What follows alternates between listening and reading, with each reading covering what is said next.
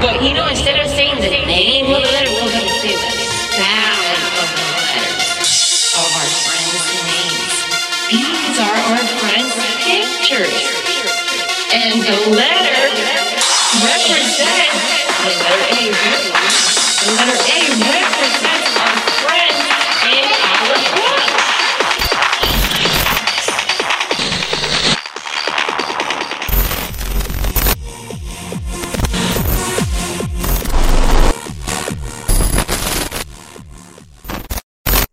Acabas de cruzar un portal lleno de información que desconoces.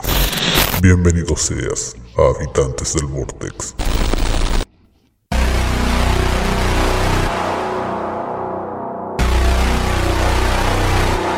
No. ¿Qué? Ah, dale, ah. No, no me interrumpan antes de empezar la intro.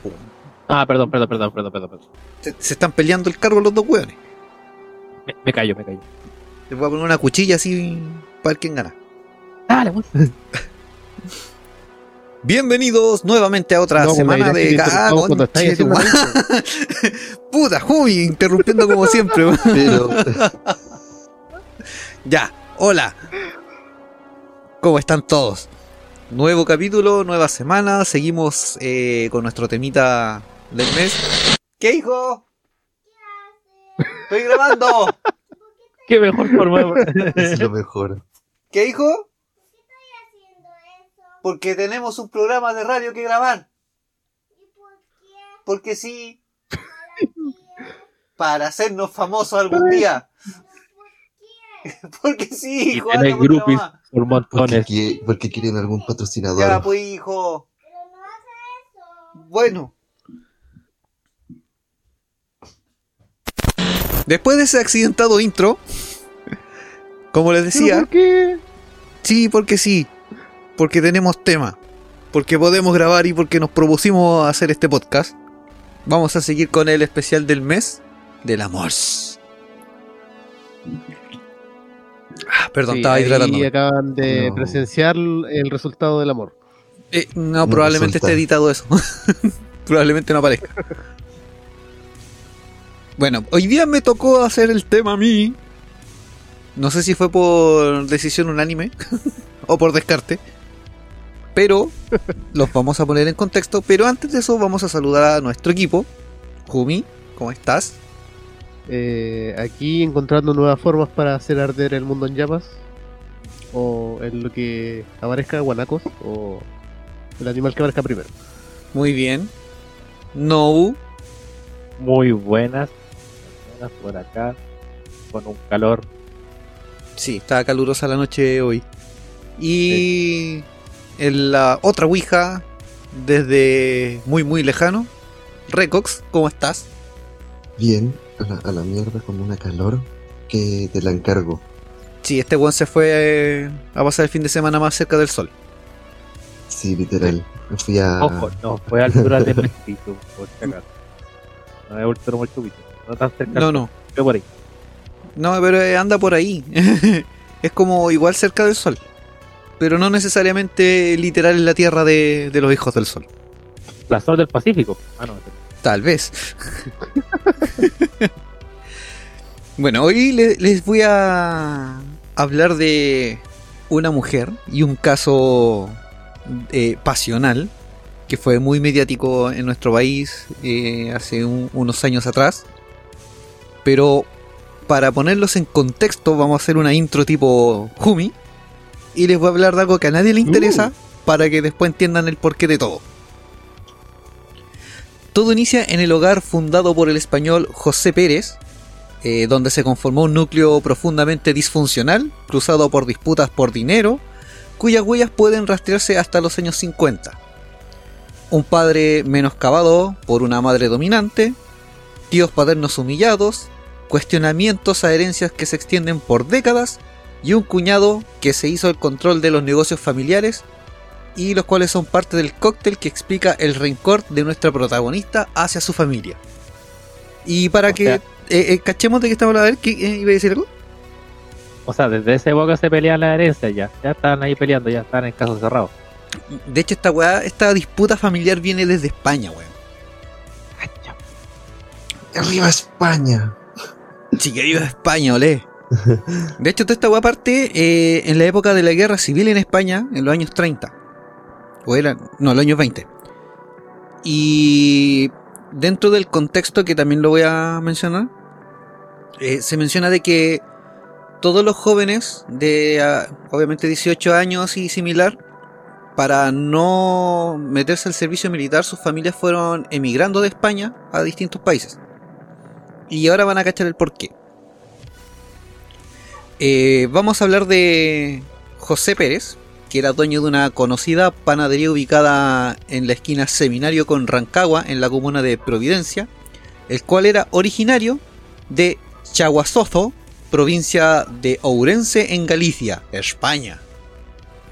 Aguasoso. Ese nombre sí que nunca lo había escuchado en una provincia de, de Alacoñolán. Yo tampoco lo había escuchado, de hecho lo corroboré y sí existe. De todo este documento Yo es no lo he escuchado en ninguna provincia. Pero bueno, ahora lo escucharon. Eh, él nació el 29 de noviembre de 1912. Llegó a Chile poco antes de cumplir los 18 años. Luego de que su familia vendiera todas sus propiedades para comprar los pasajes en barco y emigrar de España, con el fin de, de escapar de la guerra civil y evitar que su hijo ingresara al servicio militar, ya que como muchos jóvenes de su edad, eran enviados a luchar contra los moros, pero ninguno de ellos regresaba. Eh, acá en Santiago ya vivían dos de sus dos hermanos mayores, o los dos hijos mayores de la familia, cuyos nombres eran Emilio y Seferino, y ellos eh, trabajaban en una molinera. Emilio se desempeñaba en la molinera La Estampa, que era perteneciente a otro español, de nombre Manuel González Diegues, y este español, como ya estaba radicado en Chile, él nunca le negaba el empleo a sus compatriotas eh, que venían emigrando de, de su tierra, ¿cachai? Eh, ¿Qué es lo que hacía Emilio? Eh, él estaba encargado de, de, de las carretas que repartían la harina. Así como de, de los delivery, por así decirlo. O sea, era el repartidor. Ah, No, no era el repartidor, él era encargado de las, de las carretas. O sea, el el- encargado de los repartidores. Claro. Después se le unió José a esta labor y se hizo cargo de las caballerizas y posteriormente se hizo cargo de las carretas que repartían la harina. Con el tiempo Emilio y José llegaron a encargarse de la administración de las panaderías, o sea, fueron escalando, ¿cachai? Y el hermano, el tercer hermano Seferino, siempre se mantuvo como repartidor y vivió en la pobreza. O sea, él, él era el de los delivery. Ah, Ahí está, ya. Andaba con su, su mochilita eh, gigante. Con sacos de harina. Zodiaco, claro. Claro, arriba de una carreta. Era Galicia y Claro. Mira, un Eh, dato Un dato inútil, pero que más adelante cobra sentido, es que en esa época las carretas eh, que eran tiradas por caballos tenían unas ruedas que eran totalmente de metal. No sé si alguien recuerda ese detalle. O se ha visto fotografías. Yo, yo tengo un dato inútil también que eh, interesante, pero que también le interesa. Dale. Eh, antiguamente teníamos sábanas de saco de harina. Sí. Sí, Sí, de hecho, también pasé por eso. sí. Somos de esa época. Para continuar, les comento también que José, con, eh, con el pasar del tiempo, como fueron haciéndose cargo de, de la administración de las panaderías, José llegó a hacerse cargo de una panadería en Mayoco e hizo una innovación que permitió a que el molino ganara más dinero. ¿Y cuál fue? Le puso hierba. No. Pero Cambió podría. la harina por coca. También, pero, pero no. No, Creó él- la marraqueta. ¿Se acuerdan del dato inútil que les acabo de dar? Ya, ok, ok. Ya. Cambió las ruedas de las carretas, que eran de aro metálico, Ajá. por neumáticos. O sea, las Ah, carretas como las conocemos ahora. ¿Qué logró con esto? Hizo que los caballos se mantuvieran más descansados porque la carreta se alivianó el tiraje. Claro. Y esto logró que abarcaran más área eh, de trabajo o de, eh, de repartición, o de repartizaje, o de repartida. De repartimiento. También. O sea, el delivery se amplió en, en su área de trabajo. En rango. Claro. Todo terreno. Radio, en radio. radio, claro. Todo terreno, una carreta todo terreno. Claro, las dejaron 4x4 de 8 cilindros. Sí, andaban ahí por un Finalmente lado. una monta en burro. Claro. Andaban ahí por contrató los inmigrantes. cerros. Posteriormente, a José lo pusieron a cargo de una panadería en el barrio San Pablo, en la calle Herrera. Y el dueño del molino para el que trabajaba le comentó a José que los antiguos propietarios de esta panadería le debían alrededor de 10 millones de pesos de esa época. Por Ay, lo no. que le, pro- Oh, le propuso un negocio. Le dijo que saneara el negocio de la panadería para que después pudieran venderla. Y lo que consiguieran por sobre los 10 millones de pesos que se le debían al dueño del molino, se iba a repartir entre el molino y José. O sea, ¿Cuál no sé si cacharon el negocio como lo hicieron. Sí, sí. Es como, hazte cargo de la panadería, eh, tira para arriba el negocio y cuando logremos venderla, si la vendí sobre 10 millones de pesos, lo que sobre de sobre esos 10 millones, lo repartimos entre los dos. Entonces José dijo, órale, me prendí cañón. La ganancia. Claro, dijo, ya, aquí está la gana. Entonces este loco, tras la propuesta, se puso a trabajar mucho, muy duro, y se ilusionó con el dinero que podría obtener de este lucrativo negocio. Y al cabo de unos años, que ya tiró para arriba la panadería, se hizo conocida, todo lo demás, logró recibir una propuesta de venta de 18 millones de pesos, y él con el tiempo concretó esta venta. Entonces dijo, ok, Vendimos la panadería en 18 millones de pesos, son 10 millones de la deuda que tenían los propietarios, quedan 8 millones, son 4 para mí y 4 para la molinera. ¿Qué fue lo que pasó? Cuando él concretó la venta y se fue a cobrar sus 4 millones, el hijo de Manuel González, del dueño del molino, le hizo una tapa que se escuchó hasta Namekuseí. Fue como, ¿veis por aquí? O sea, podemos decir que empezó a amasar una fortuna. Literal. Pero la, la fortuna la estaba amasando el dueño de la molinera, o sea, el hijo del dueño de la molinera, él no. claro, Mm, dijeron. ¿Y mi parte? ¿Qué parte? Claro, fue como mi parte, no, es que aquí se te parte. Claro. Claro. Esto ocasionó que José se sintiera humillado y renunció a su trabajo. Lo que pasa es que ahí en el, en el, en el papel venía así como descuento por tanto, descuento por AFP, descuento por seguro. Es que ese fue el ¿Cuánto por- detalle, no había papel. Bueno, en la harina, en la harina. ¿cachai? Fue como, en, la harina. fue un arreglo verbal, entonces ahí cagó. Se lo escribió en una yuya así, se lo. Era un balde con comió. agua. Claro. Sí. Al cabo de, del tiempo, eh, el destino lo llevaría a la esquina Seminario con Rancagua, en el barrio Providencia. Y aquí existen No. dos versiones de la historia. Se puso una minifalda y se puso a trabajar. Algo así. ¿Y usted cómo sabe eso? Es ¿La viste en esa eh, esquina ahora también? Claro, en uno de esos viajes astrales hacia el pasado.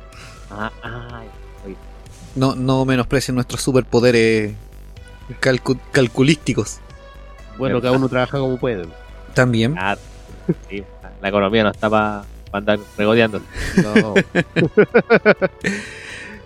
Ya, una de las versiones de lo que pasó eh, a continuación la tienen los vecinos del sector, al menos los más antiguos, que indican que la panadería de la que estamos hablando ahora pertenecía a los suegros de Pérez, una familia que venía llegando de Argentina, y que él trabajaba simplemente como un repartidor que terminó hasta repartiéndole amor a la hija de los dueños. y por otra parte... tenés, negro envidioso? Dijo. Ah, tenía una nomás.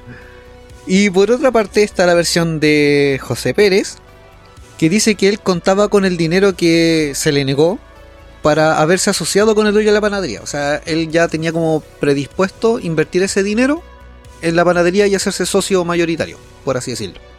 Entonces Ah, la idea era poner la panadería con un, un porcentaje 50-50, pero no se pudo porque la tapa le seguía retumbando en los hoyos.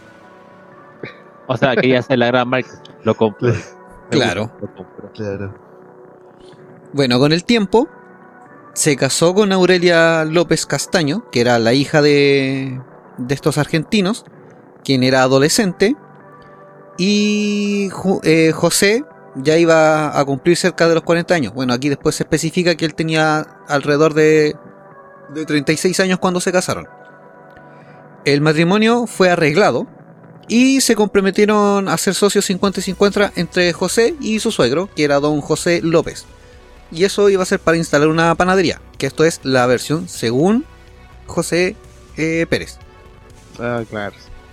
El matrimonio civil se llevó a cabo el 25 de octubre de 1947, teniendo ella 17 años y él casi 36. Qué lindo, típico de esos tiempos. Era, era Sugar Daddy. Es que de Sí. hecho esperaban un poco más y era 40 y 20. Pe, pe, pe. Ella tenía 17 y recién se iba a casar. Sí, Es que ella se, se le estaba yendo la micro, parece. ¿eh? es que estábamos hablando de, de 1947. Ah, sí, ahí ya había subido un poquito la, la edad.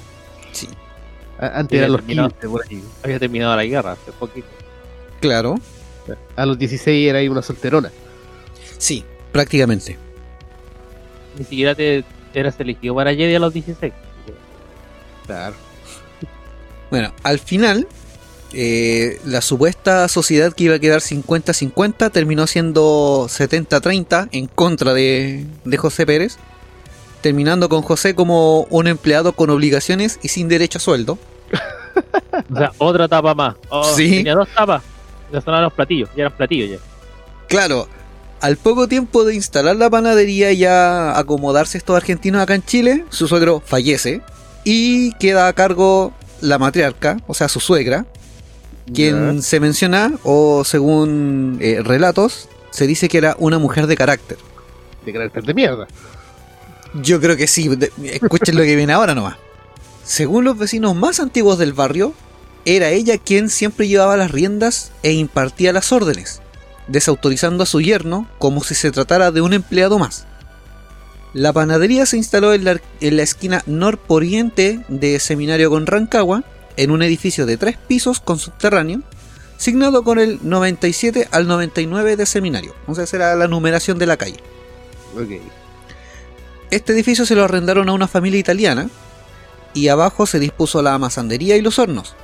En la primera planta, eh, la sala de ventas, en el segundo piso las oficinas y en el nivel superior la casa familiar a la que se accedía por la puerta y escalera del Seminario 97, Una humilde morada. una humilde morada. Se dice que no se movía una hoja sin que la vieja lo supiera. Ella decidía cuándo y dónde se tomaban las vacaciones, en qué momento la familia viajaba a España. Normalmente iba con su hija y sus nietas y él se quedaba trabajando. Desde las 6 de la mañana hasta las 10 de la noche vivía en la panadería. En el segundo piso tenía un, entre comillas, living donde descansaba. Y ahí estaba su oficina, o sea, seguía en su pega. Y lo llamaban a almorzar al tercer piso cuando todos ya habían comido y lo dejaban almorzando solo. José Sienta era entonces. Era una José Sienta. el gallo. Sí, era José Sienta. Bueno, era alguien con la camiseta bien puesta. Claro. Oh, como odio esa frase. Es el Vietnam de muchos, weón. Somos una familia. Sí, weón. Bien disfuncional esas familias laborales. Oh, Con los años, el mando del núcleo familiar recaería en Aurelia, o sea, la esposa de, de José. Cito, era una mujer interesante, con un tono argentino autoritario. Don José le tenía mucho respeto. Eso según lo que cuenta un viejo comerciante del sector. Y un miembro de la colonia española que fue proveedor de la panadería recuerda que José eh, era como un hombre muy trabajador, pero, cito, no se ponía los pantalones en la casa. A veces su mujer lo desautorizaba en medio de las negociaciones en público, en el mesón, y él agachaba el moño. Ok. Yo no probaría las rosquillas de esa panadería. No, no confío en alguien que haga pan y no tenga pantalones puestos. ni tampoco la sopa y pilla. No, ni los berlines. Y las marraquetas. Quizás como piensa el Recox que hacía las marraquetas, bueno, a mí no se me ocurre. Con un hachazo. Ahí los partí. Claro. ¡Guapa! Mira, de hecho, de hecho, por ejemplo, aquí eh, no lo incluí en el guion, pero entre lo que estaba leyendo del documento oficial, uno de los hijos de, de Seferino eh, visitaba ocasionalmente a, a José en la panadería y la esposa de José ni siquiera lo dejaba entrar a la casa. Él tenía que atender a su sobrino en el mesón. Oh, De hecho, eh, también cuenta que, por ejemplo, un día a Seferino lo asaltaron, lo golpearon y todo lo demás. Y José eh, empezó a cuidar a su hermano durante el tiempo que él estuvo convaleciente. Le llevaba leche, galletas, pan, todo lo demás. Pero aún así, nunca eh, dejaron que ellos visitaran la casa de, de José y que entraran a la casa como, como invitados.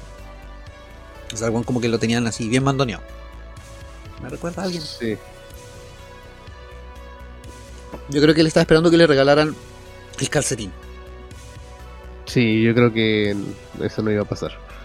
No. Eh, así como va la cosa, dudo que le hayan regalado siquiera pantalones. Claro. Ahora que estuvimos en el contexto de la situación, vamos a hablarles de la protagonista de nuestra historia. Una mujer con un corazón y una mentalidad más fría que la cerveza que me estoy bebiendo en este momento. Y probablemente la ex que nadie quisiera tener.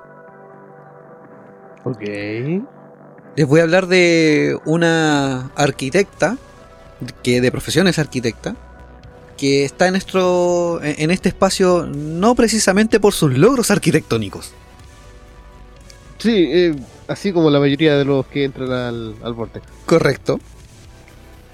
La hija mayor de José Pérez y Aurelia López, eh, cuyas hermanas menores llevan por nombre Magdalena y Gloria Pérez López, catalogada como confrontacional, llevada a sus ideas y caprichosa, según las mismas palabras de Magdalena, una de sus hermanas, que desde joven protagonizó hechos de violencia, entre ellos tratar de ahorcar a su hermana Gloria cuando ésta tenía un embarazo.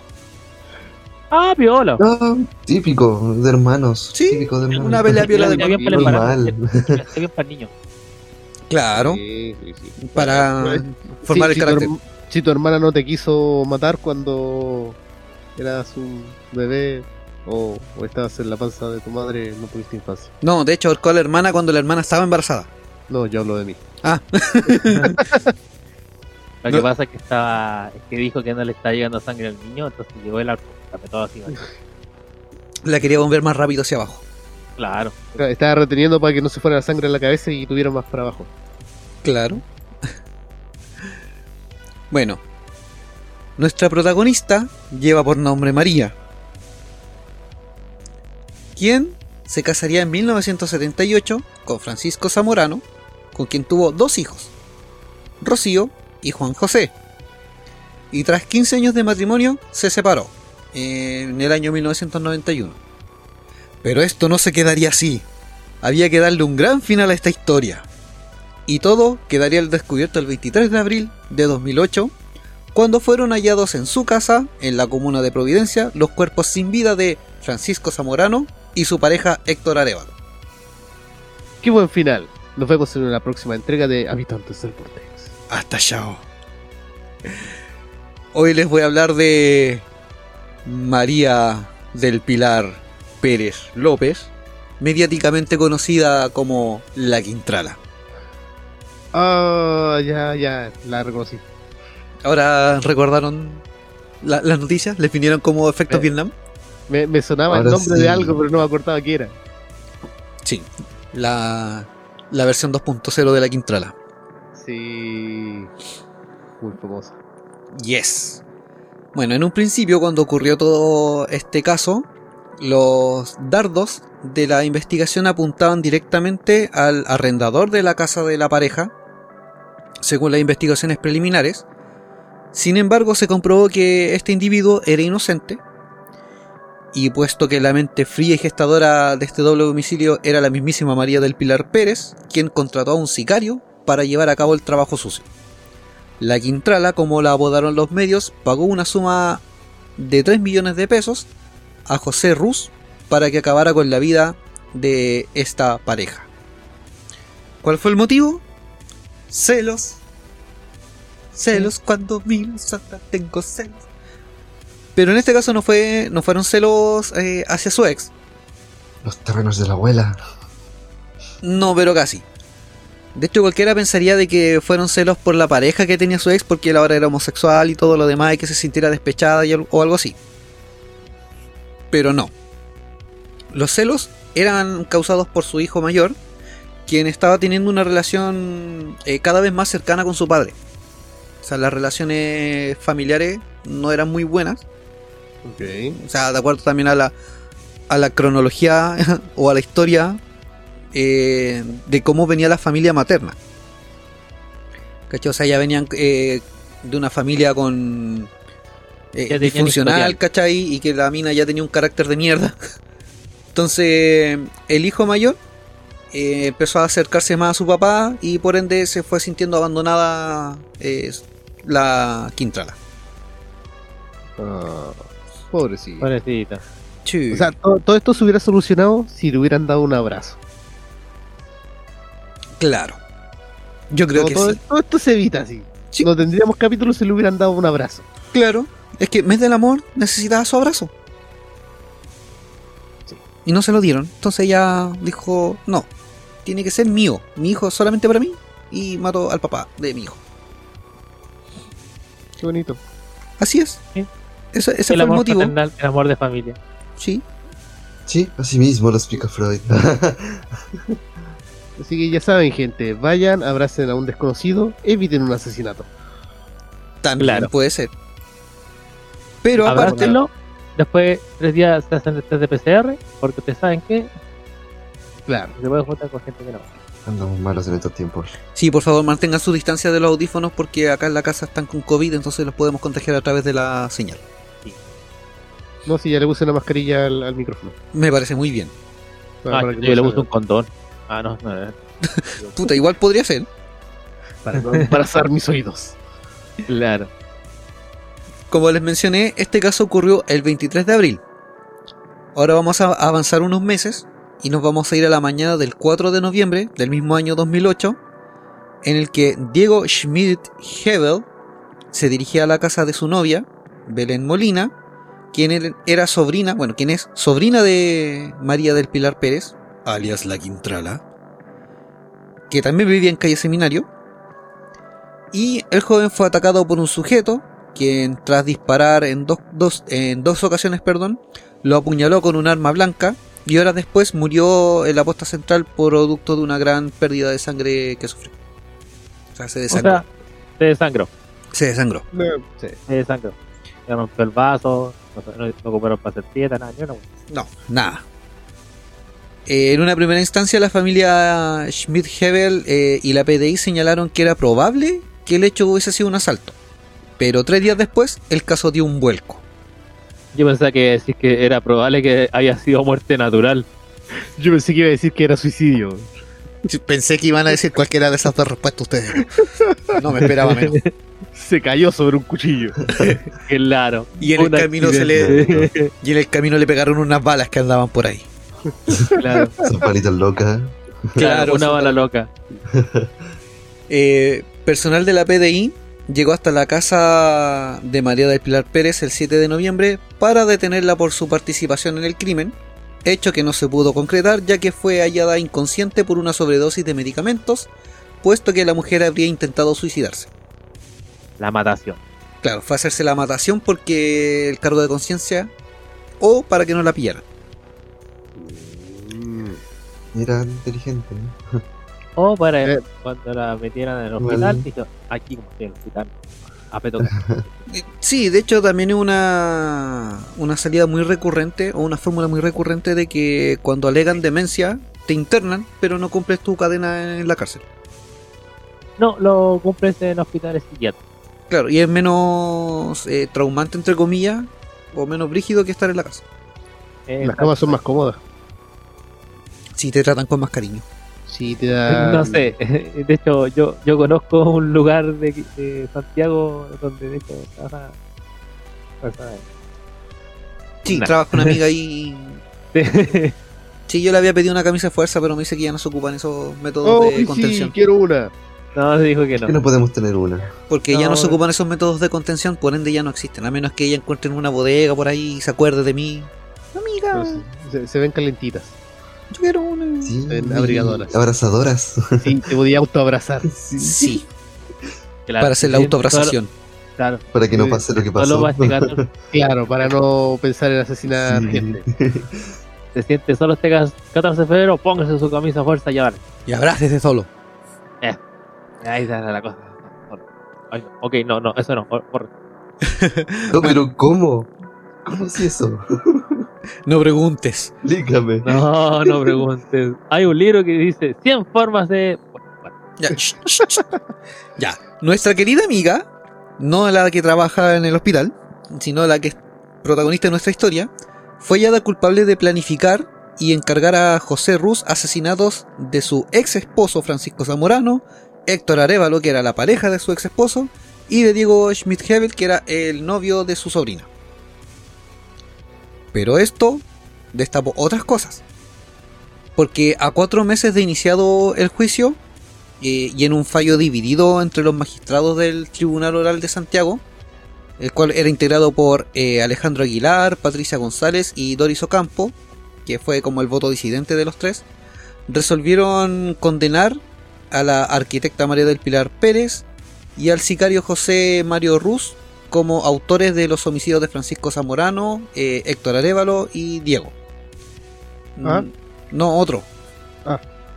Estos los que fueron cometidos el 23 de abril de 2008 y el robo con homicidio de Diego que fue cometido Ah. el 4 de noviembre de 2008. Diego, ¿qué hiciste? Jumi, guarda tu identidad. pues dije. mm, Además, ambos fueron culpables de asesinato frustrado de cuatro familiares de la arquitecta. Su madre Aurelia López, su hermana Gloria López, su cuñado Agustín Molina y su sobrina Belén Molina.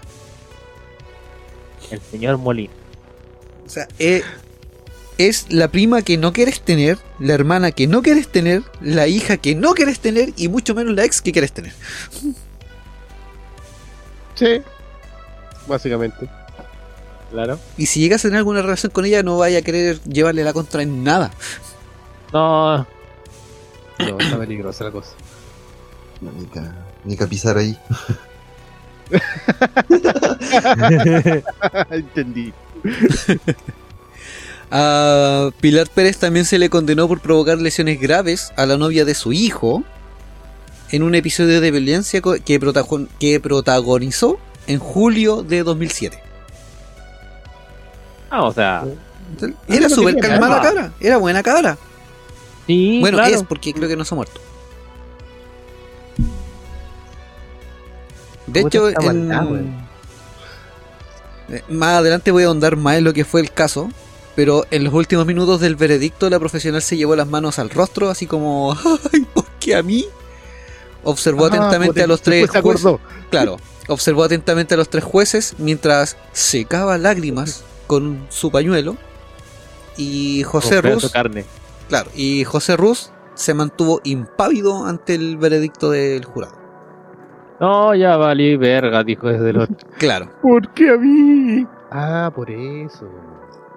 Mira, en la lectura de la resolución, que se prolongó aproximadamente por 45 minutos, los jueces acogieron el planteamiento de los fiscales Carlos Gajardo y Rodrigo Lazo, en orden a que José Ruz asesinó a Francisco Zamorano y su pareja, eh, motivado por un encargo de Pilar Pérez, quien le ofreció 2 millones de pesos para llevar a cabo el plan criminal. ¿Cacha cómo va bajando el tema? O sea, en un principio eran 3 millones de pesos, ahora fueron 2 millones de pesos, después yo creo que van a llegar a 500 lucas. Como el Después, chiste por de dos Bobo lucas. Fica. Claro, es como el chiste del bombo fica de la droga. Ah, Está Salucita. lo mismo, justamente.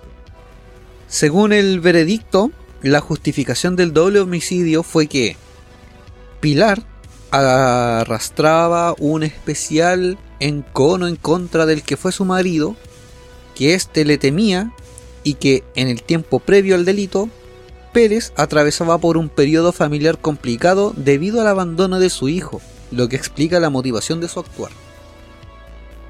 ¿Cachai? Como lo que les mencionaba que el, el hijo empezó a tener una relación más cercana con su padre y ella se sintió así como desplazada.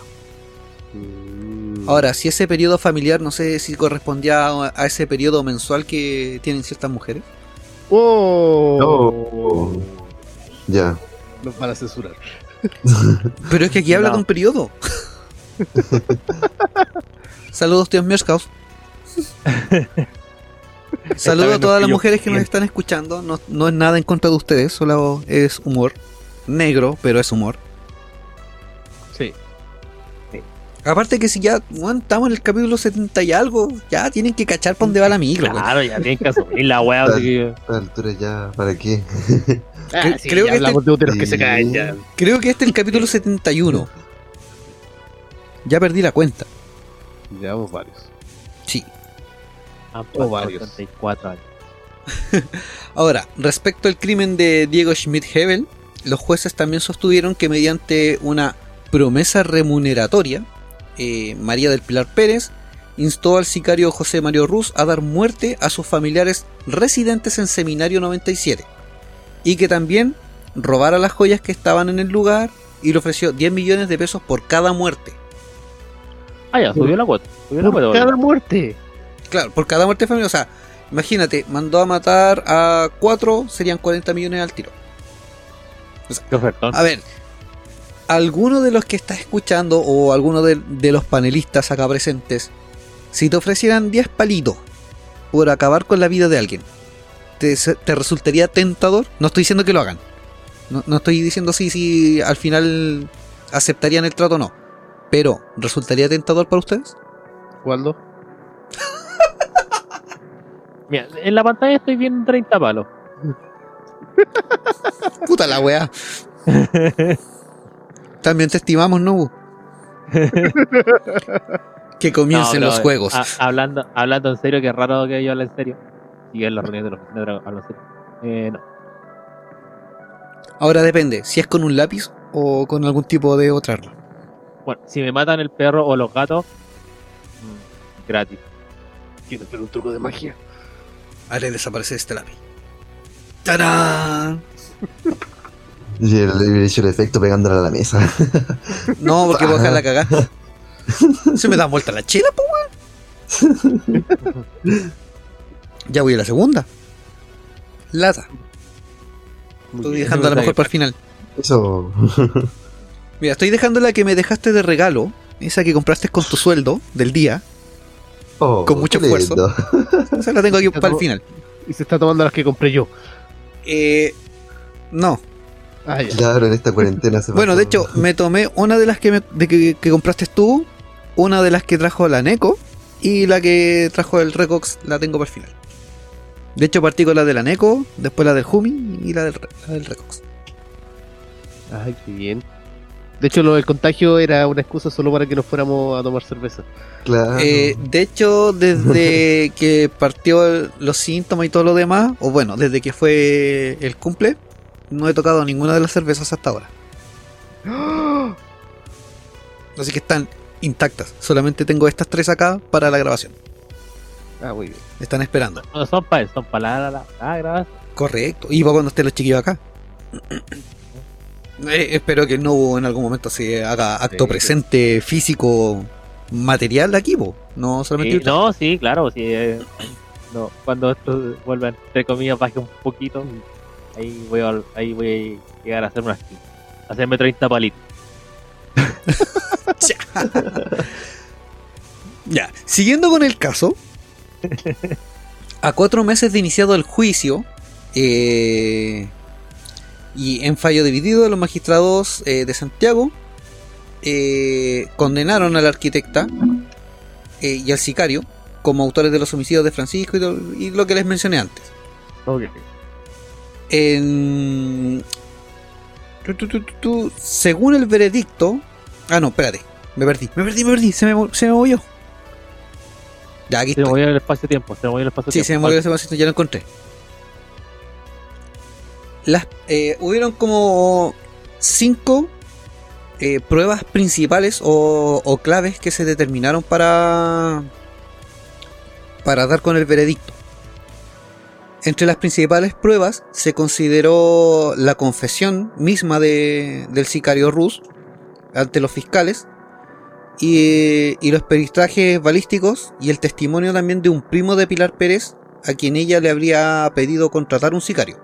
O sea, ella no fue que contrató directamente al sicario, sino que a través de un primo llegaron a Rus. Hizo una VPN, se fue a la punta del cerro que no decía. Claro. Los jueces además acogieron la millonaria demanda civil en contra de los acusados presentada por los familiares de las víctimas. En total piden un pago de 955 millones de pesos por daño moral. En este sentido, la, la arquitecta deberá responder con las propiedades que tiene a su nombre y que están avaluadas en unos 500 millones. Sí, porque igual es, las ubicaciones, por lo que estaba diciendo, son ubicaciones. Eh, Es, probi, po, weón. Eh, Estamos hablando de sumas de dinero que nunca vamos a conocer. Sí. Es que esas sumas de dinero las vamos a conocer solamente en nuestros guiones. Ni siquiera sea, sé cómo escribirlas. Claro, o sea, si se meten al juego del calamar, la pueden ver. Ah, Ahora que la claro. ganen es otra cosa. Claro. Luego de conocer el veredicto que declaró culpable a la pareja por los tres crímenes de Providencia, sus defensores dijeron que, una vez que se conozca el contenido de la sentencia, estudiarán presentar un recurso de nulidad del juicio basado en el voto de minoría de, magis- de la magistrada Doris Ocampo. Sí, bueno, dos veces. Claro. Todos sabemos cómo terminó esa historia. Para los que conocen el caso, para nuestros oyentes extranjeros, aquí va el resto. Pasaron un total de 101 peritos y testigos eh, que presentó el Ministerio Público en contra de la arquitecta y su presunto sicario. ¿A cuánto sientes? Fuck. Yo dije, no, creo que se ría por eso. Capaz que se rió por los. Dije, por los dálmatas, por los dálmatas. No, pasaron que. un total de 100 más 1. Sí. Siento un perrito. Dices, Peritos. Me imagino un perrito así, pero con corbata, Un, un perrito tierno. investigando. Pasados El oficial 40. Rex. ¿Ah? Perdón, el, el comisario Rex. Claro. Uh, buen sí. La Era buena esa cayó del edificio, vomitó y se murió. ¿Se van a comer eso?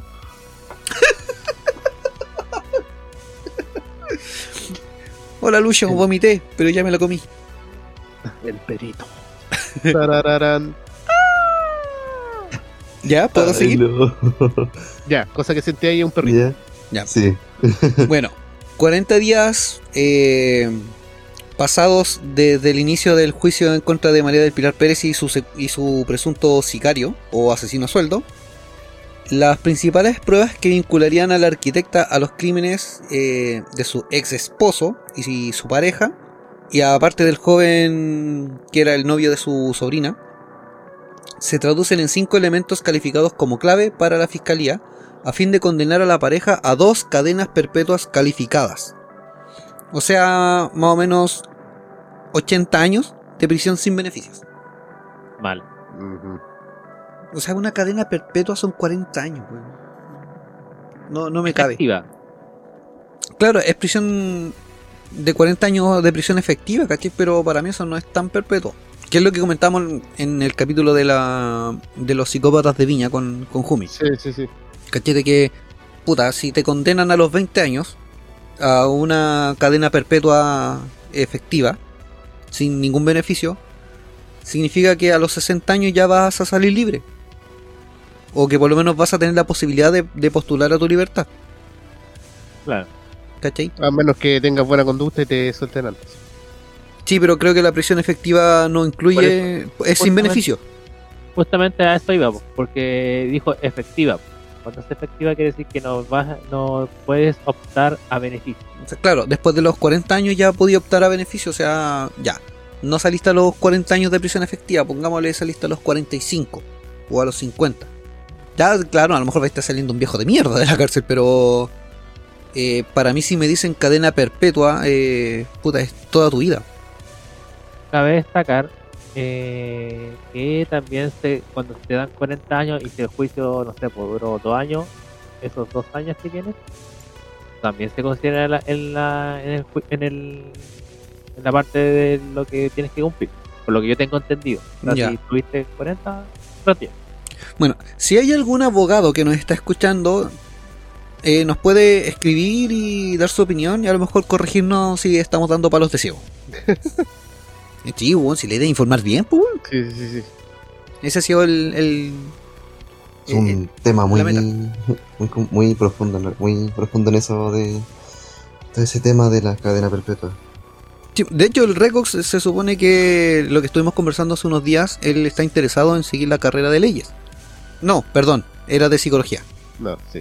Psicología, filosofía, por ahí más o menos. Sí, no, la Saku era la que iba a seguir leyes. O al menos estaba interesada en leyes.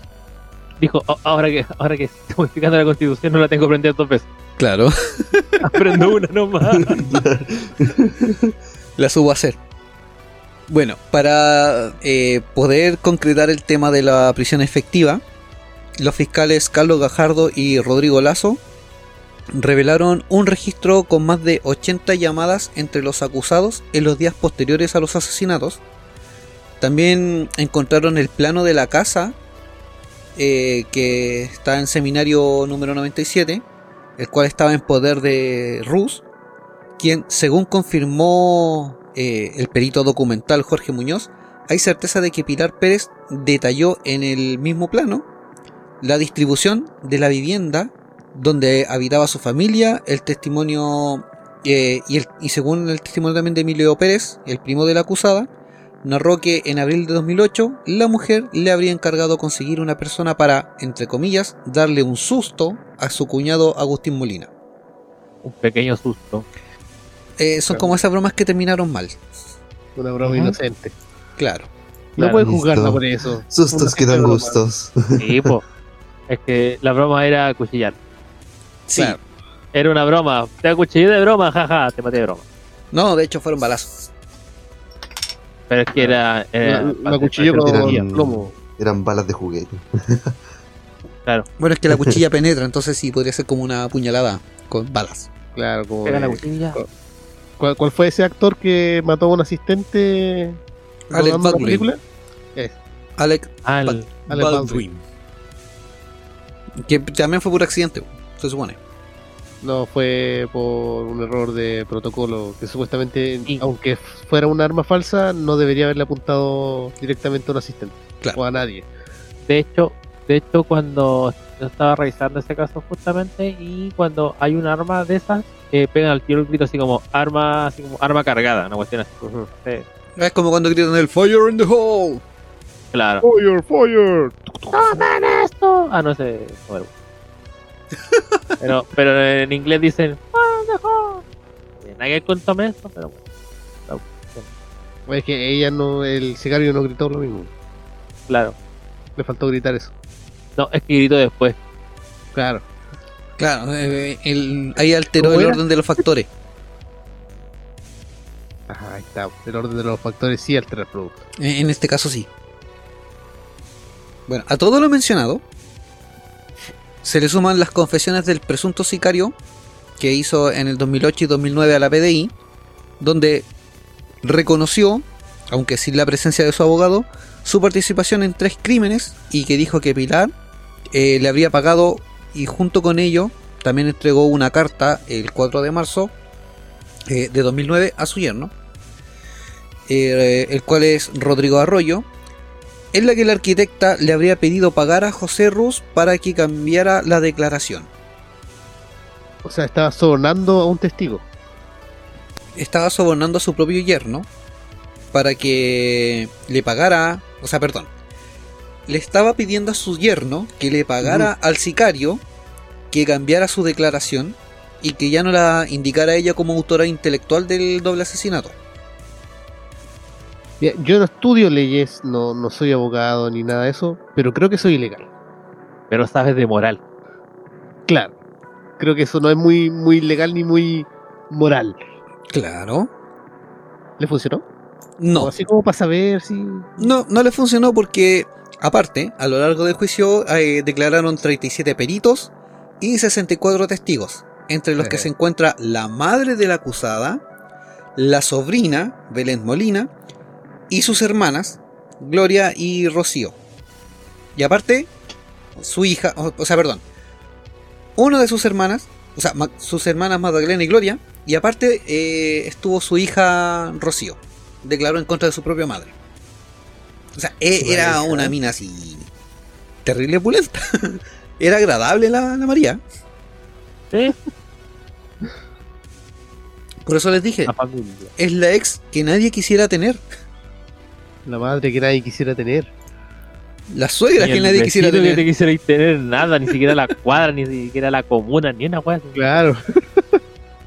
Según la defensa de María del Pilar Pérez, los antecedentes que ha expuesto el Ministerio Público son insuficientes. Según el abogado de María del Pilar, y primos, es que ahí está bueno para pegar así cuático, Ya, ya. el abogado de María del Pilar, el defensor, se llamaba Mario Palma. Oh, oh. Fuck. ¿Era? No, no era él. Ah, ya. Ninguno de los dos Marios Palma. Pero desde que partió el juicio, eh, aún no, no habían antecedentes que fueran categóricos para acreditar los supuestos encargos, aseguró él. Y en su juicio las pruebas que se presentaron ante el Estado demostrarían la desprolija investigación de casi dos años. Durante sesen- 74 jornadas del juicio oral, tanto la Fiscalía Oriente como la Defensoría Penal Pública expusieron ante los magistrados los argumentos que incriminan a, lo- a los que exculpan a la mujer apodada como la Quintrala de los asesinatos de Diego Schmidt Hebel, Francisco Zamorano y su pareja Héctor Arevalo. Ok.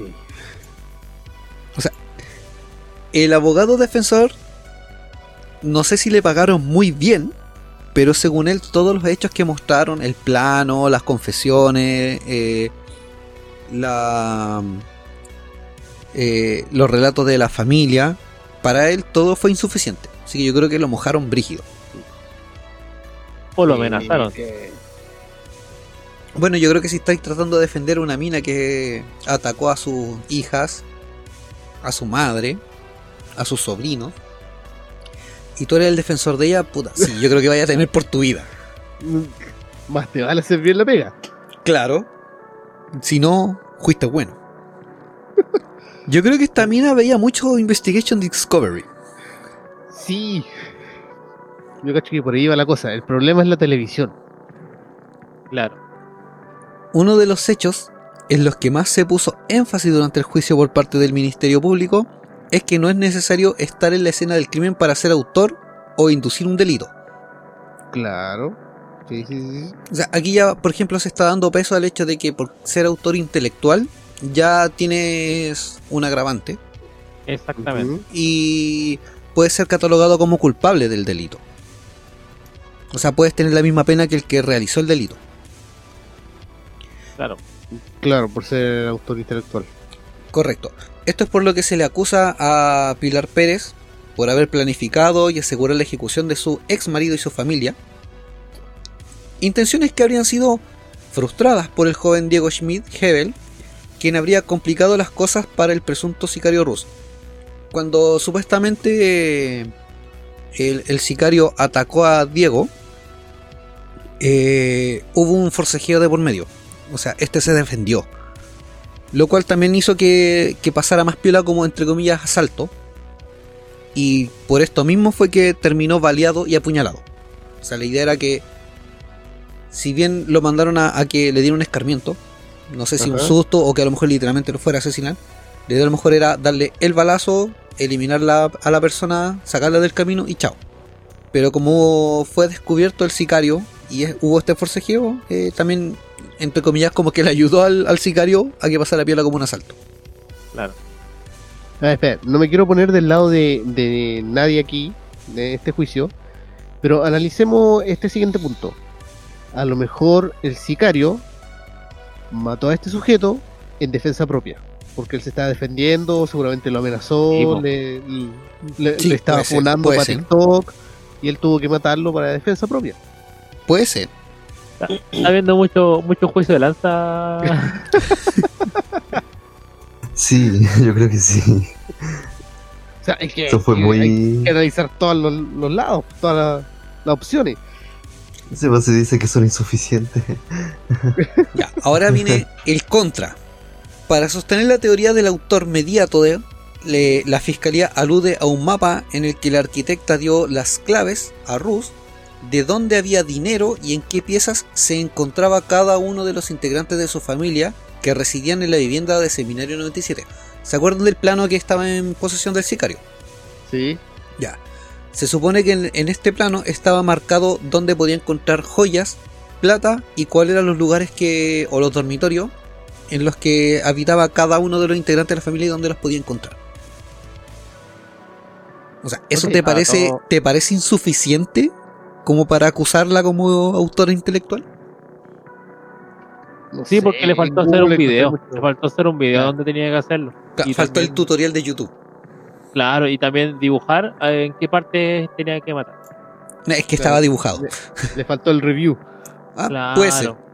El Vamos a hacer un unboxing de mi Un sobrino. Claro. vamos a hacer el unboxing del plano y después el unboxing del sobrino. Vamos a ver qué hay dentro. Ujú. ¿Qué me envió el sicario en la caja? Ah, es Claro. la cabeza de mi sobrino. La caja, la caja. Una, una, un loteo. Un loteo misterioso. Mira, aparte de todas las pruebas que se presentaron, está el, el registro de llamadas que, que había mencionado antes, el cual se incentifican, o perdón, se intensifican eh, coincidentemente al momento de los asesinatos de la pareja gay y el crimen de Diego Schmidt. Bueno, puede ser un Tinder también, pues lo conoció por Tinder. Pero coincidentemente empezaron a, a hablar justo más en esos instantes. Es que ella le excitaba cuando ella los asesinaba. Dime algo sucio. Oh, sí, voy a matar gente y me ensuciaré con sangre. oh, Dios. Tengo sangre entre las uñas. Tengo tripas escurridas en mi ropa. Eso no son tibas. Ew. Durante el juicio de los coacusados, perdón, durante el juicio, los coacusados no han cruzado palabra alguna. Una diligencia que pesa en contra de la Quintrala son justamente declaraciones que durante el proceso entregó el supuesto asesino a sueldo. O sea, los locos no se hablaron, no se miraron, se entregaron las cartas, se devolvieron los peluches y todo lo demás. Todo porque el otro loco se le cayó el cassette. Mm, Abrió bueno, el ojo. Se puso a cantar como soprano. que igual cualquier cosa que puedan decir puede ser tomado en su contra. Todo lo que digas puede y será usado en tu contra. De- e- exactamente. De hecho, y lo que no digas también, así. No, porque ahí te vas, bueno, en otros países te vas con tu, bueno, también en Chile creo, pues, te vas a tu derecho de silencio. No respondo, pues Claro. no respondo. Yo creo que los juicios deberían tener a un psíquico que lea mentes. Yo creo que está eso. Todo lo que piensa podrá y será usado en su usado en tu contra. contra. En hecho, ya Estados lo Unidos, usando. en Estados Unidos yo tenía entendido hubo un tiempo que utilizaban psíquicos, pero en el sentido de hacerles creer 100%, pero que ellos tenían otro punto de vista de repente la, los mismos detectives no, no lo habían considerado. Entonces los psíquicos le dan como que obviamente no todos, porque si no cualquiera podía llegar a decir soy psíquico. No, de hecho, por ejemplo, cuando hay eh, psíquicos o mediums o personas con cierta capacidad sensorial distinta, cuando quieren trabajar en casos policíacos, eh, se lanzan ciertas pruebas para mantener la credibilidad. Exactamente. Así también, eh, no sé si muchos de ustedes conozcan la serie Mentalist. Yo Ah, sí. ya, sí, sí, sí. Sí, Ya. sí. Eh, aquí voy a abrir un paréntesis, espero no desviarme mucho de- del tronco. Se abre rama. Mentalist, para los que no la conozcan, trata de un tipo que trabaja con la policía, pero que lee a las personas de acuerdo a su forma de actuar, a sus gestos, forma de hablar. Y en ciertos casos, él se hace pasar por psíquico para algunos casos policíacos. Pero él explica durante la serie que netamente todo es en base al comportamiento de la persona, lo que él lee y puede deducir. Ah, es como se parece mucho a la serie que había antes, se llama Lie to Me. Que claro, Algo así. se, basaba, se basaba directamente en los, como dices tú, se basa en los gestos y las reacciones de las personas dependiendo de ciertas eh, acciones o, impulsos que uno le da a la persona. Ya, mira. Cuando- En este caso, la serie que yo te estoy mencionando va más allá, porque aparte de el cómo reacciona la persona, el tipo es un observador de todo el ambiente. claro, ¿Cachai? Este loco, no sé, pues entra a una casa, eh, se da una vuelta y pega un vistazo a las fotos que tenéis pegadas en el refrigerador, a, la- a los retratos o fotos de recuerdos que tengáis en un velador, ¿cachai? A la distribución de la ropa, a la distribución de los muebles, todo eso, para él es una lectura. Independiente a lo de Light to Me, que en Light to Me era como las reacciones físicas de tu cuerpo en base a ciertas situaciones. Ah, ya, entonces esta, esta persona no sé si, no sé si decirlo, bueno, en mi área por lo menos, la conozco como, un poco se denomina como ingeniería social. Como, Algo así, algo así. ah, como, cómo se ve la persona o cómo son sus eh, costumbres, por decirlo de otra forma, eh, sacas un, un perfil Claro, de eh, la claro, persona. exactamente. Eh, el cómo ordena las cosas, cómo tiene distribuido ciertos objetos, eso puede darle una eh, definición de cómo es su personalidad, o cómo actúa, si tiene algún toque, algún tic. Claro. O sea, yo podría. Oh, Mira, para los que tengan TNT Series, eh, les recomiendo buscar la serie The Mentalist. Eh, no sé si está en otra plataforma de pago. TNT de qué compañía, no me acuerdo. Pero parece que es de HBO. Pero Hay que- otra serie también un poco más cercana, no sabría si decir más cercana, que se llama Mid Hunters. Mindhunters. Oh. Mind Hunters. que Sí, en eso es similar. en realidad. También fácil de acceso en realidad, pero también se hace como en lo mismo, pero más sobre el pasado del, del criminal. Aparecen varios criminales famosos en esa Sí, serie. aparecen varios, menciona estoy varios. Lo que pasa es que. viendo, Sí, dale, no. estoy viendo eh, Mentalist, por lo que yo veo está en, en Amazon Prime, por lo que veo. Ya, ok. Y este, no, no sé. Entonces, a que haga alguno de nuestros escuchas que tenga Amazon Prime y se interese en la serie y no la conozca, yo sí la recomiendo. Es bastante buena. O Y sea, si yo, es que yo Amazon. Prime está escuchando esto, eh, le estamos haciendo publicidad gratis. gratis. Patrocíname. Pero, pero podría no ser gratis si quieren. Claro. Bueno, ahora volviendo al tema principal, ya que estábamos hablando de las diligencias de investigación eh, sobre los crímenes de la Quintrala, una de las diligencias también eh, conllevaba al- a la confesión del sicario, eh, en que le- abiertamente declara que María del Pilar Pérez le pagó para que matara a su sobrina, a su hermana, a su cuñado y a su propia madre. Y no solo eso, sino que además eh, le dijo a los fiscales que también asesinó al ex esposo de la arquitecta, a la pareja de este que meses antes de la muerte, bueno, que fue meses antes de la muerte de, Diego Schmidt-Hebel. La declaración de un amigo de José Ruz, quien asegura que este le mostró una foto de Zamorano comentándole si se atrevía a matarlo por 500 lucas, eh, a lo que se suma también la versión de un primo de la acusada, quien sostiene que ella acudió en su auxilio para conseguir un sicario. O sea, buscaron la forma de hacerlo hasta por la más barata. Es como, tengo 3 millones de pesos para que asesines a alguien. Ok, yo te cobro los 3 millones y hago la pega. Y después subcontrato a otro weón. Weón, por 500 lucas te pidí este loco. Claro. El subcontratación. Ley de subcontratación hasta en los sicarios, po weón. Ah, la loco cosa. va, va, va a contratar a unos haitianos y le paga 10 lucas. No. Oh. Eso fue chiste negro. De hecho, Bueno, el intento de suicidio por parte de la detenida, eh, perdón, el intento de suicidio por parte de la acusada antes de ser detenida en noviembre del 2008 y una carta escrita en la cárcel en que le pide a su hija que le ofrezca dinero a Rus a cambio de que modifique su versión de los hechos e incrimina a su cuñado Agustín Molina son las cartas más fuertes de la fiscalía. O sea, esto fue como lo, la, la carta bajo la manga que tenía la fiscalía para eh, hacer valer su teoría y sus acusaciones. Ya, pensé que iban a aport- a aportar algo, pero no importa. no, no, no. No, veo que están yo, atentos. Yo tenía un chiste malo sobre cartas bajo la manga nomás. Ah, ok, pero no, mejor dejémoslo fuera. No vengas con esas mamadas, Jumi. Yugi.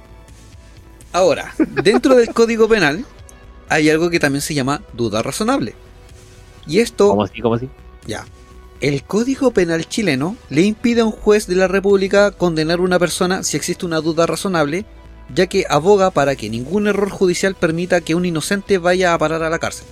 Pero qué duda va a haber, es un... Ya, esta fue la estrategia de la defensa de la Quintrala, encabezada por el defensor Mario Palma, quien en todo momento intentó sembrar esa duda respecto a si pudo haber líneas investigativas dejadas de lado por la fiscalía, luego de que José Ruz confesara los crímenes de los cuales después se retractaría. O sea, según lo que yo entiendo, o sea, puede haber una duda. Imagínate lo siguiente, no sé si imagino o, o lo entendí mal. Si hay alguna duda, o sea, te, te puedo mostrar 500.000 evidencias y si eres una de esas tenía una duda, ¿se da como caso de una duda el caso? O sea, Ya, mira. bien. Dentro de este caso que estamos comentando, eh, claro, el sicario dijo que sí, él efectivamente había sido contratado por la por la María de- del Pilar Pérez, pero en un momento después él se retractó de todo esto.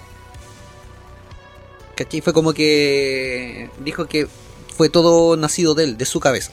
O sea, nadie lo contrató, él fue porque iba a matarnos. Ah, ya. Pero- un día y dije, voy a matar. Claro, pero Pero, todo... claro, se, levantó, desayunó, se hizo su cereal, se lavó los dientes así. ¿Sabes qué? Voy a ir a matar. Voy a dar un lujo. Claro, pero todo esto... Voy a mear en un cadáver. El detalle es que todo esto fue una estrategia realizada por la defensa de, de la Quintrala. ¿Cachai? O sea- me imagino. Usted es diabólico, dijo. Claro. Hola, usted es diabólica. O sea, por ejemplo, el, el encargado Mario Palma, eh, en su trabajo de defensoría, probablemente estaba buscando una salida para sembrar esta duda. Buscaba, eh, no sé, pues cualquier fallo que hubiera en la investigación. O algún hoyo negro, por así decirlo, algún vacío. Ajá. Y no sé, según la mente de la de María del Pilar, probablemente a ella se le ocurrió a ella se le ocurrió decir, loco, retráctate. ¿Cachai? No creo que haya salido de los abogados. ¿Y salvarte? Exacto. Claro. Entonces, a base de esto, de que él confesó el crimen y que después más encima se retracte por petición de la Quintrala, eh, genera esta duda, ¿cachai? Es como, no, a lo mejor ella realmente no fue la, la autor intelectual de todo. Entonces, al crearse esta duda, los fiscales o cualquier juez no puede llegar y condenarte. Porque tiene que. Tú eres inocente hasta que se demuestre lo contrario. O sea, Claro. tienen que estar obligados a. a. no ju- o sea, no, no enjuiciarte. O sea, perdón, no. dar No condenarte. Condenar. Claro, no te pueden condenar si no tienes pruebas sustentables y si no hay ninguna duda despejada. A la primera Claro. duda que haya dentro del caso, no te pueden condenar porque tiene que despejarse esa duda. ¿Cachai? Claro. Entonces, si matan a alguien, dicen cuándo fue, el martes o el lunes. Claro. Entonces tiene Claro, que despejarse toda la al duda. él estar declarándose como autor del caso, del crimen, entonces esto podría convertirse en un nuevo juicio y quedaría nulo el de la Quintana. Correcto. Esa era la estrategia que ocupó la defensoría. Ah, muy interesante, vamos a notarlo. Es como lo que yo te comentaba en los psicópatas de Viña, de que cuando condenaban a alguien a, a, a la pena de muerte, a veces no había como una defensoría o no se esclarecían dudas y simplemente condenaban a la persona, se iba a la pena de muerte y después decían, oh no, sí, sabes que era inocente, no, no era el, el, el acusado, ¿cachai? O sea, no era el... Traigan el al. Claro, traigan al nigromante arriba, y maten otro weón. No. Uy, uno crítico. Uh, no me resultó. Bueno, el Ah, abogado... Ah, dime. Es como, eh, eh, me imagino que, bueno, todas estas cuestiones para que no pase como lo que realmente pasa en Estados Unidos, que siempre muestran así, que como gente que fue enjuiciada de forma errónea, o con cárcel. Y después los gallos saben que no. Qué que- raro que pase eso en Estados Unidos. Bueno, cualquier otro país. De- De hecho, a base de eso mismo, de, lo- de los casos de, de acusados eh, de manera equivocada, me acordé de la película La Milla Verde. Ah, Oh. sí. Pedazo de película, la- el que no la ha visto, Como la bebida. el que no la ha visto, véanla. Y si usted ya la vio, de- véala de nuevo. Y con un par de pañuelitos porque igual es Ya, hay que hacer un capítulo review de eso. Hay que hacer capítulos review de muchas cosas, primo. Sí, lo vamos a agregar a la lista Sí, tenemos, que tenemos. Sí, hay hartos meses que tenemos que rellenar. al lado de los 8 millones que le debían en el comienzo de la. Claro. Volviendo a nuestro caso, el abogado de la arquitecta asegura que el mapa con el que cuenta la fiscalía fue obtenido de forma ilegal, sin orden judicial y quitado a la fuerza a la esposa de Rus.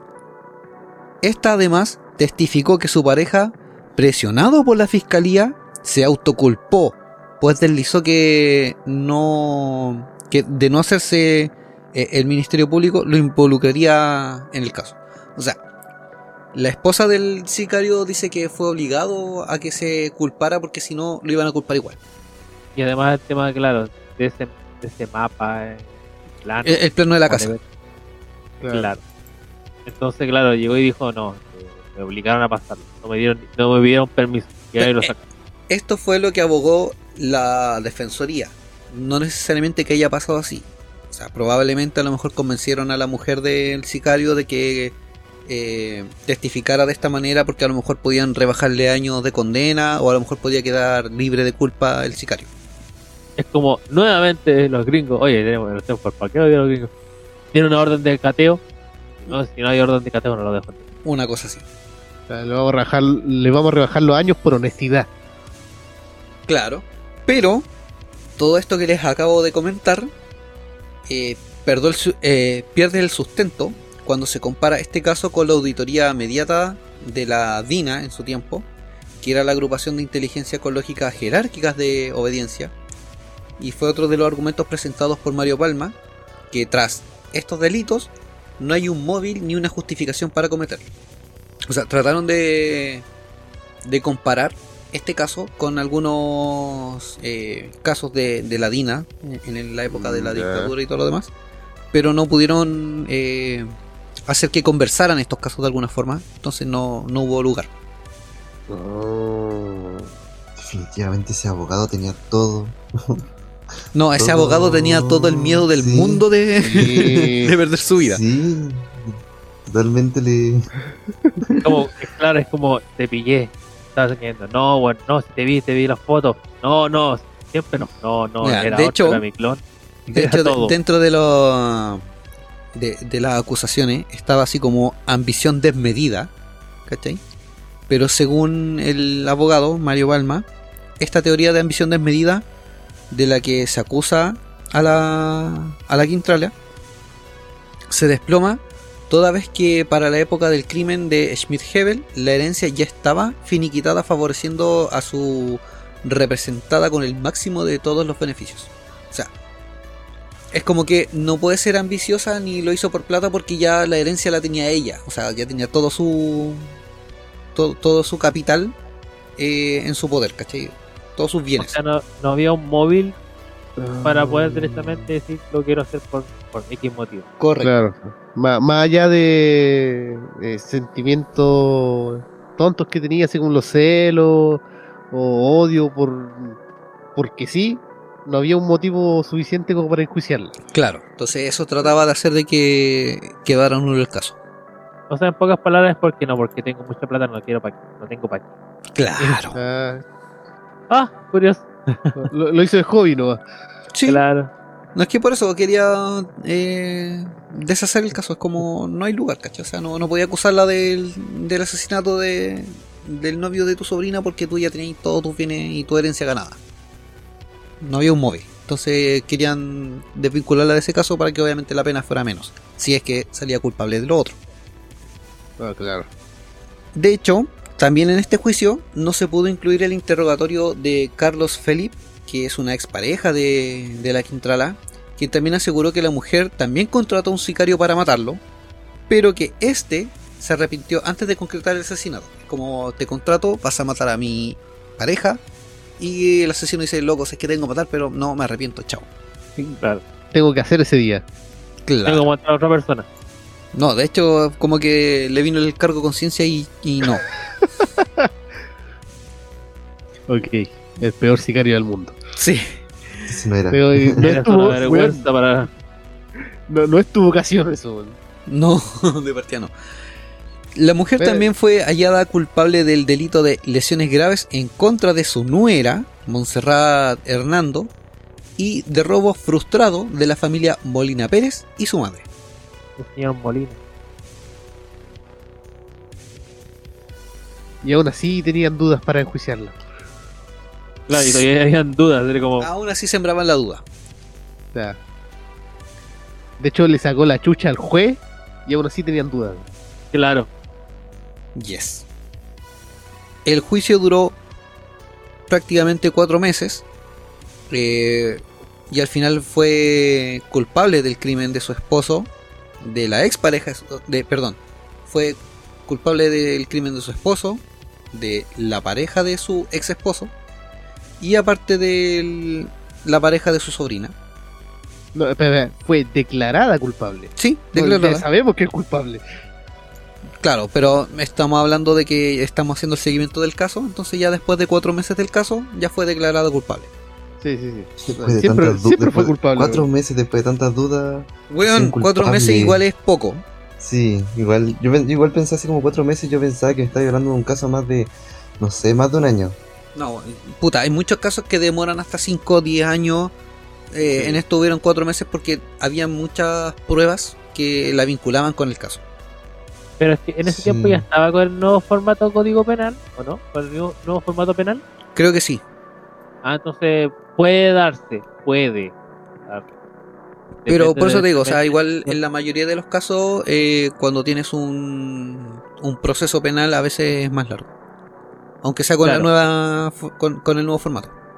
Es que también depende de qué tanto el tema de las partes, pues, o sea, no sé, pues, si hay más evidencia, si uno dio más evidencia, o si el otro. ¿qué más evidencia querí?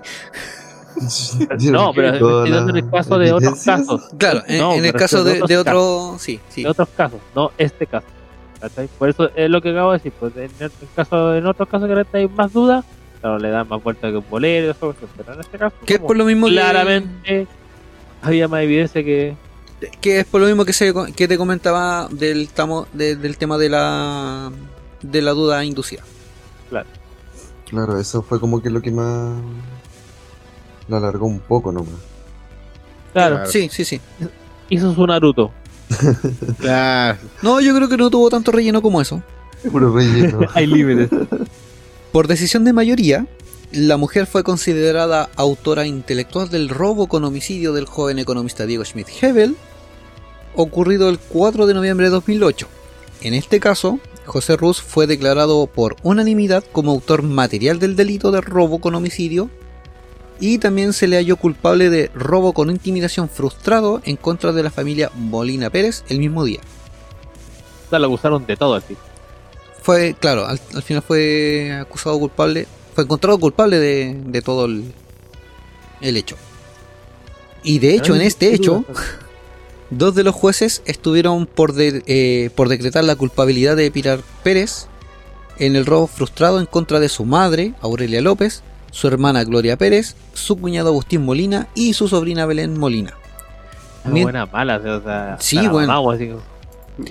Mientras el juez presidente del tribunal, Alejandro Aguilar, iba dando a conocer el veredicto que condenaba a María del Pilar Pérez, esta reaccionaba con gestos de sorpresa. Eh, ¿Yo hice eso? ¿Seré yo, señor? No, no, y dijo, ¿y me van a cancillar por matar a un par de hueones? ah, ¿Qué son? ay, que son. Claro. Ah, ¿Qué y ahí salta el abogado, sí. Señor juez, mire, tenemos todas las evidencias. Sí, mi cliente es culpable. Tenemos una selfie de ella así con el cadáver. Pero piensen algo. Podría no serlo. Claro. Tengo una duda, tengo una duda, ¿sabes qué? Todavía tengo, tenemos una duda, si fue con un iPhone o fue con un Android la, la Claro. foto. Pero ¿qué tiene atrás de la oreja? Es el as de trébol. Claro. La pongo boca abajo, sí, y un billete de 10 lucas. Pero las zapatillas que usaban eran Reebok o son Nike. Oh, Ahí siembra la duda, claro. Sí. Guiño, guiño, dijo el- Bueno, el tribunal también consideró por mayoría que la mujer era la autora instigadora del delito de parricidio de su esposo Francisco Zamorano y del homicidio calificado de la pareja de este, Héctor Arevalo, ocurrido el 23 de abril del 2008. Entendiendo investigador es como, eh, es como cuando estás en el colegio y te decían, ¡Uh! Mira lo que te dijo. Una cosa así. La misma suerte corrió José Ruz, quien fue considerado como la persona que ejecutó el homicidio de la pareja en un asesinato que fue calificado por el tribunal como, entre comillas, muy violento. No, entre para nada. comillas. Sí, entre comillas. Entre comillas. Ambos fueron heridos de balas y murieron por esa herida. Entre comillas. E- Entre comillas, Hitler fue muy exagerado. Claro. Por último, en el tercer cargo que se le imputa a Pilar Pérez, la golpiza que le propinó a su nuera Montserrat Hernando el 7 de julio de 2007, los magistrados en forma unánime recalificaron el delito y condenaron a la arquitecta como autora material de lesiones graves en contra de la joven. Todo ¿Graves o graves gravísimos? ¿Graves? eh, graves. Ah, ya. Ah, grano.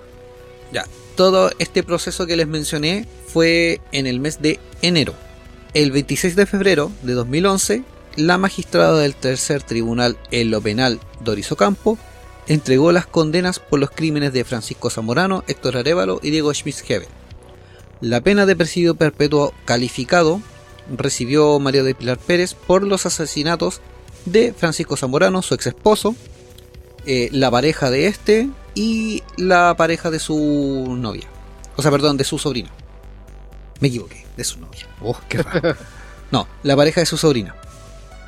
El fallo concluyó, concluyó que la llamada Quintrala fuese condenada a la pena máxima por los delitos de lesiones graves en contra de Montserrat Hernando Barrios, que era su nuera, el parricidio en contra de Francisco Zamorano, que era su exmarido, el homicidio calificado contra Héctor Arevalo, novio de su exmarido, y a ello se le suma el presidio perpetuo por robo con homicidio consumado en la persona de Diego Schmidt-Hebel y frustrados en contra de María Belén Molina Pérez, María Aurelia López Castaño, Gloria Pérez López y Agustín Molina Mirabel.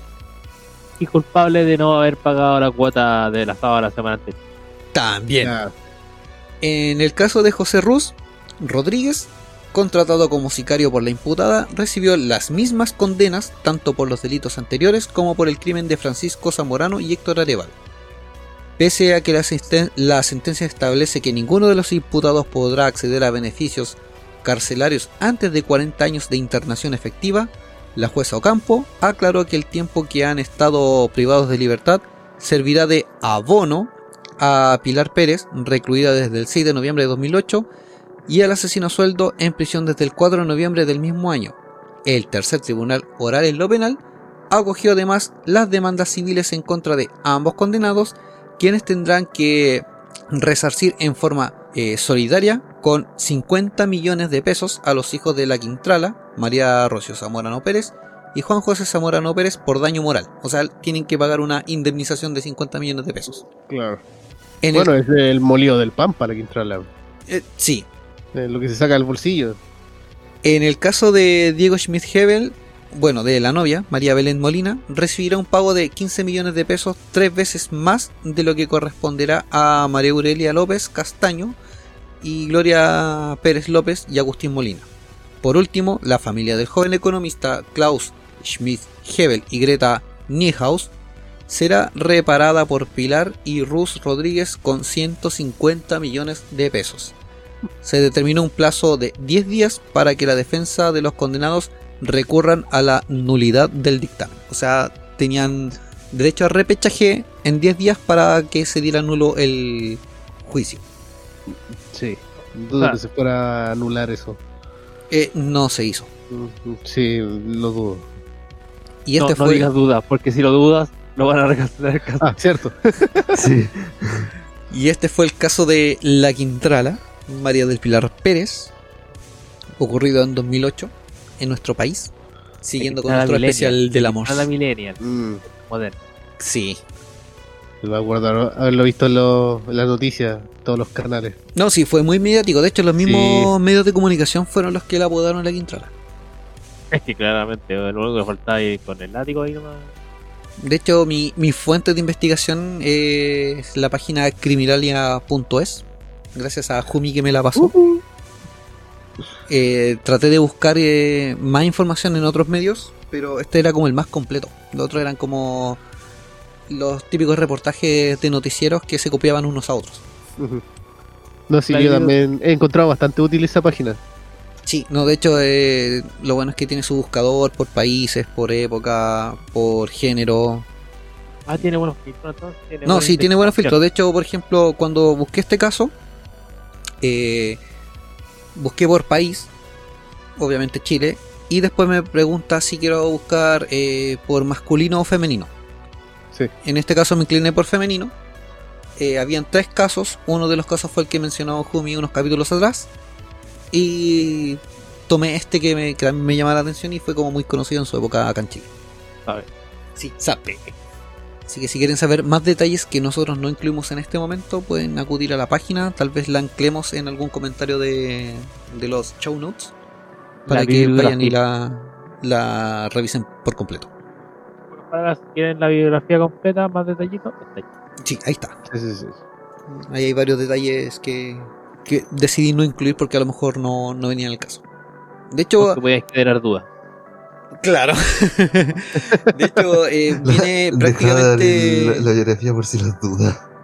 Y de hecho viene prácticamente la historia completa de la familia de José Pérez. Desde antes de venirse de España a Chile.